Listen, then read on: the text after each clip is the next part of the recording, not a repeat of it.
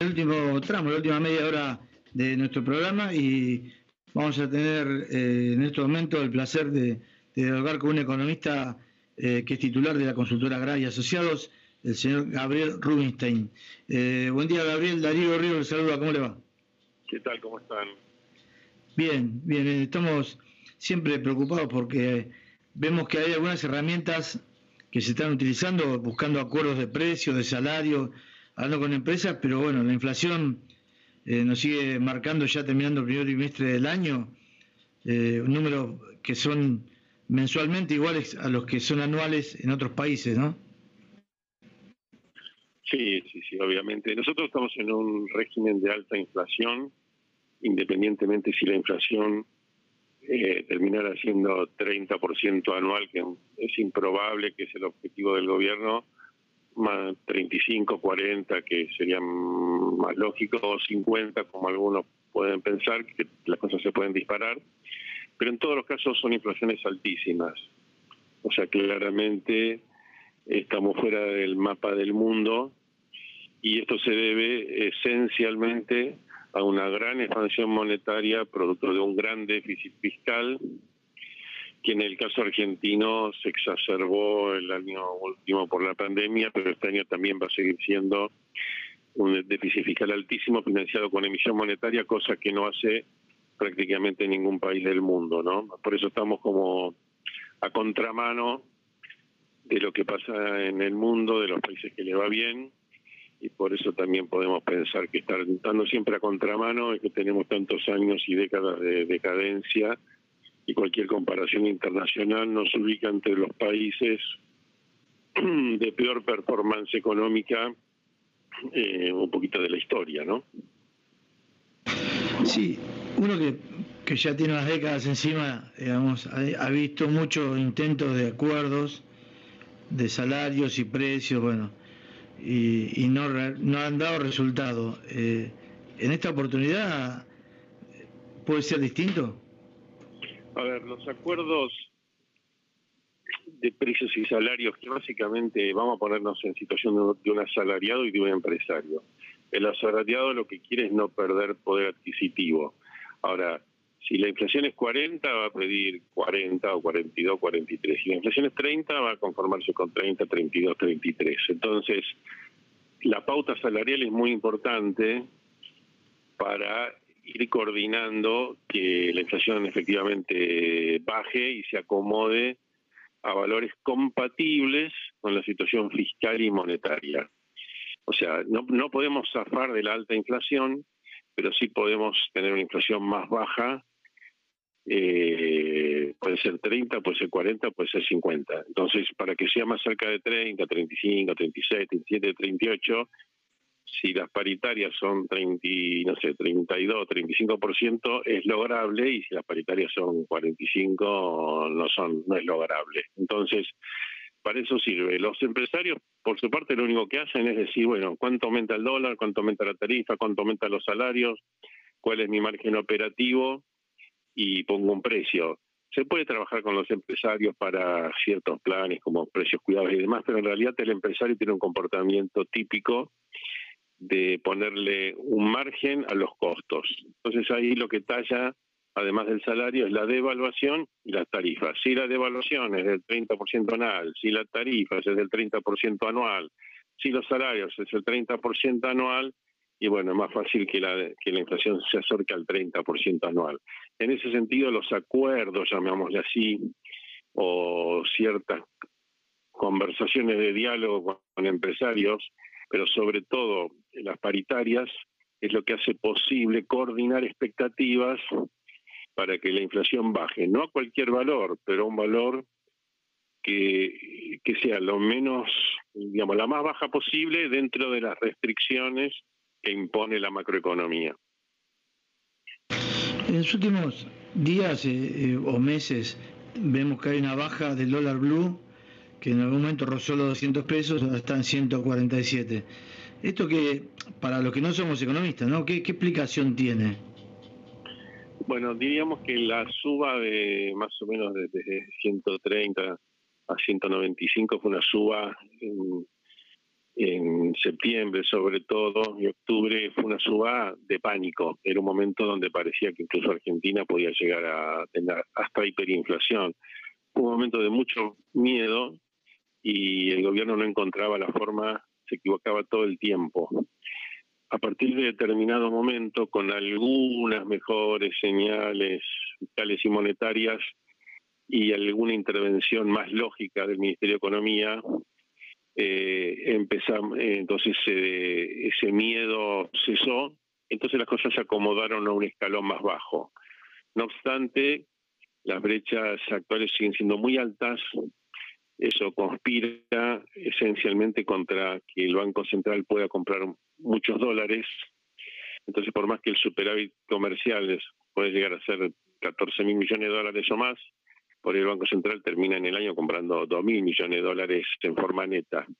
O sea que estamos en una situación donde el gobierno logró con éxito eh, bajar los dólares paralelos, especialmente los mercados más voluminosos son los que se llaman el mercado de contado con liquidación y el mercado MEP, que nunca llegaron a, a 195, pero de todas maneras se logró una buena baja y las brechas pasaron en ese sentido de un máximo de 90% a, eh, a una brecha más bien del 60-65%. Entonces yo diría el gobierno tuvo éxito, a pesar de que la, forma de intervenir tiene muchos costos, no es, sustentable en el tiempo, pero tuvo éxito en bajar las brechas y ahora las cosas se quedaron más calmas, pero de todas maneras eh, seguimos con brechas altas y la evolución del dólar paralelo en forma, si uno toma todo el año, desde que empezó la pandemia hasta ahora, la evolución del dólar paralelo es muy parecida a la cantidad, al ritmo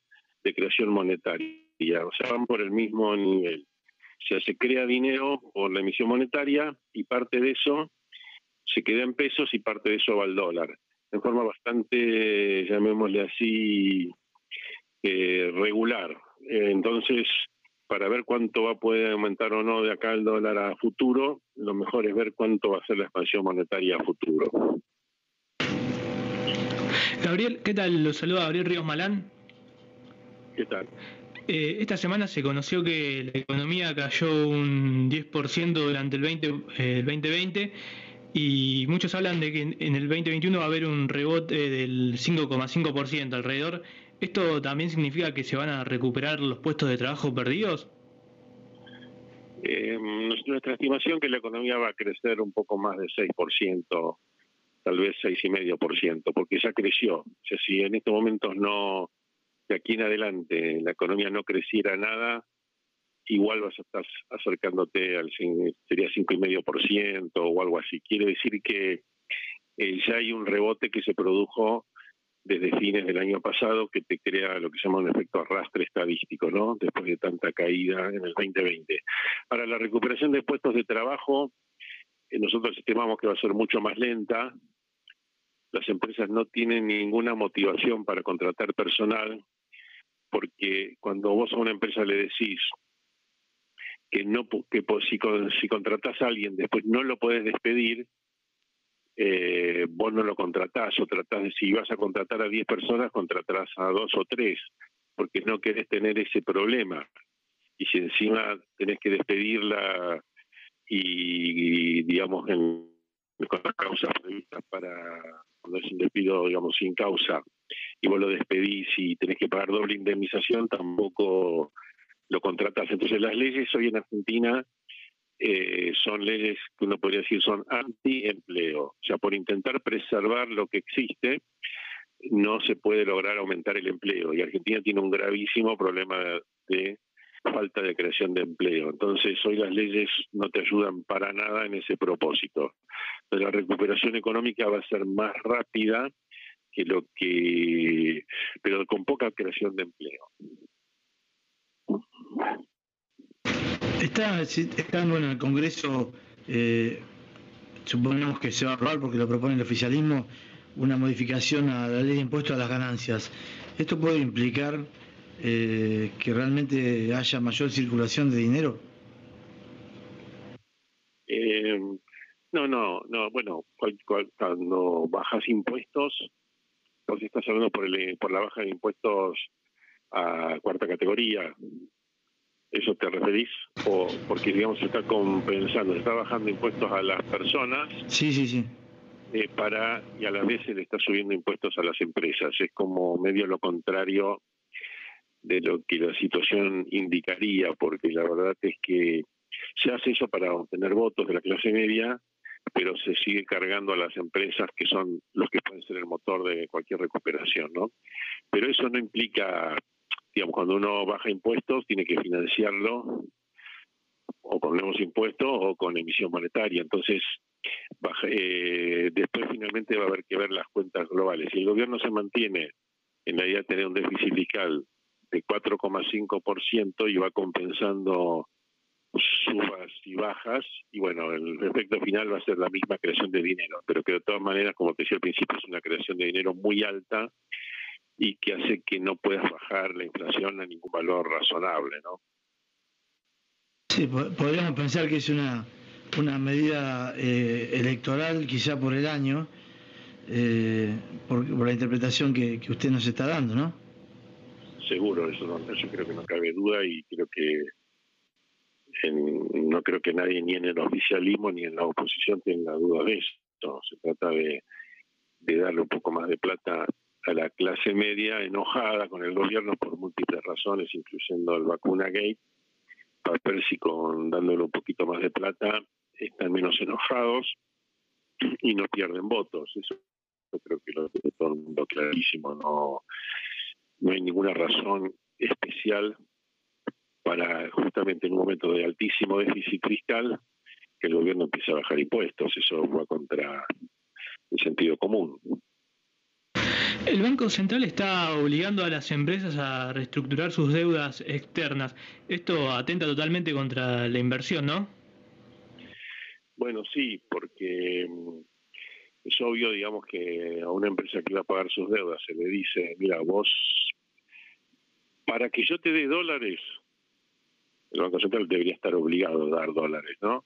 Es decir, si yo llevo los pesos, el Banco Central me tendría que dar los dólares. O sea, vamos por una empresa que en su momento se endeudó,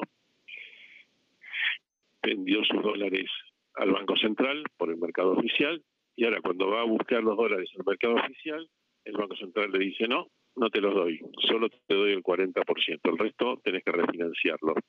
Es obvio que es un, es un balde de agua fría para las empresas, que se ven obligadas a hacer todo tipo de, digamos, de, negociaciones con los acreedores eh, para no llegar a un default.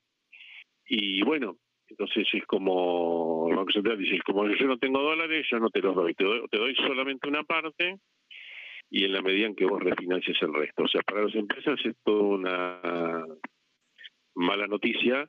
El mundo inversor eh, tomó cuenta de eso y encima eh, se complicó más cuando directamente no le dieron los dólares a IPF, que había tenido una contaba con esos dólares que el Banco Central no se los dio porque era mucho, para el Banco Central era un 400 y pico de millones de dólares, que era mucho, y entonces eh, eso también, una empresa emblemática como IPF, que era la que mejor financiamiento obtenía en el exterior, también se vio perjudicada y eso también complica la vida de las empresas. Por eso hoy los bonos corporativos están todos rindiendo muchísimo, han caído mucho el precio de los bonos corporativos porque están bajo un estrés importante, ¿no? Y con una gran incertidumbre, porque no saben cómo va a seguir la cosa y en un contexto donde también todo el riesgo soberano también digamos, el riesgo país ha subido mucho, con lo cual, eh, por más que ahora esto está previsto para diciembre de 2021, hay un montón de vencimientos en 2022 que no se sabe muy bien cómo se van a pagar, o sea, las empresas están bajo estrés permanente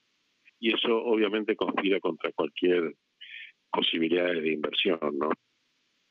Que creemos que es un punto clave, o sea, Argentina está en una caída de la inversión importante y Argentina está, digamos, Argentina no invierte ni crea empleo. Son los dos problemas más graves más allá de toda la coyuntura. Y no hay nada que hace el gobierno, o prácticamente nada, que uno pueda visualizar que eso vaya a cambiar. O sea, Argentina está como, en este momento casi condenada al fracaso, condenada a la decadencia ya de hace mucho tiempo, pero con todas las políticas del gobierno no hay algo que nos permita pensar que vamos a salir de la decadencia en la que estamos metidos. Bueno, nos deja bastante preocupado el, diagnóstico, pero eh, también la pregunta es, eh, hablamos de expansión monetaria, déficit fiscal, de poca inversión, eh, o sea, si no se sigue imprimiendo, o no sé, realmente no uno no se imagina cómo poder recuperar la cantidad de desocupados que hay, la cantidad de gente que bajó la línea de pobreza, los subsidios, ¿no? Eh, no sé cuál, cuál sería la fórmula que se podría aplicar para revertir esta situación tan crítica. Primero que todo hay que cambiar el, tipo de gobierno. Yo creo que mientras este tipo de gobierno en Argentina eh, no vamos a, nunca vamos a recuperarlo, porque son gobiernos que siempre tiene una prédica antiempresarial, después la van matizando, pero están siempre amenazando, siempre como combatiendo al capital, digámosle. Y después, bueno, van con marchas y contramarchas, como fue el caso de Vicentín, como fue el caso de las retenciones al maíz. Entonces después tratan de hacerse amigos y mesa de trabajo y con las empresas y esto y que el otro. Pero siempre hay una tónica que hace que finalmente en Argentina las inversiones sean mínimas. Por supuesto que una empresa que está en Argentina y de pronto si se recupera un poquito la actividad, simplemente porque el año pasado estaba cerrada y ahora está abierta, el tipo va a necesitar arreglar una máquina, esto, lo otro, y va a invertir un poco. Pero inversiones, inversiones, las únicas que existen son las que están pueden estar apañadas por el gobierno. Si mañana el gobierno te da un beneficio especial para producir gas a cinco o seis empresarios más o menos amigos, y bueno, esos tipos pueden invertir un poco, pero como, como país atractivo de inversiones, Argentina está completamente fuera del mapa. Y eso hasta que no cambie el tipo de gobierno, digamos, o este gobierno se reconvierta, cosa que ya parece imposible, o haya un gobierno diferente y que tenga suficiente consenso para que uno pueda pensar a 10 años, si no hay ese tipo de condiciones, yo creo que Argentina no sale de su estancamiento estructural y no sale de, su desempleo estructural, que no solo es el desempleo que informa el INDEC, sino es el desempleo terrible que hay oculto, por ejemplo, a partir de las provincias, muchas de las cuales multiplicaron su personal, pero que todos sabemos que es una especie de seguro de desempleo encubierto, ¿no? Entonces hay tanto desempleo eh, en Argentina, tanto, tanto mostrado por las estadísticas como oculto por las estadísticas, que Argentina pasó a ser un país improductivo. El gran desafío de la Argentina es pasar de ser un país improductivo a ser un país productivo. Pero yo creo que con este tipo de gobiernos nunca lo vamos a lograr. Gabriel, le agradecemos mucho su análisis y bueno, ojalá que, que haya conciencia de toda la clase dirigente de los distintos sectores para poder revertir este panorama. Bueno, gracias a ustedes. Escuchamos a Gabriel Rubinstein, economista titular de la consultora GRA y Asociados.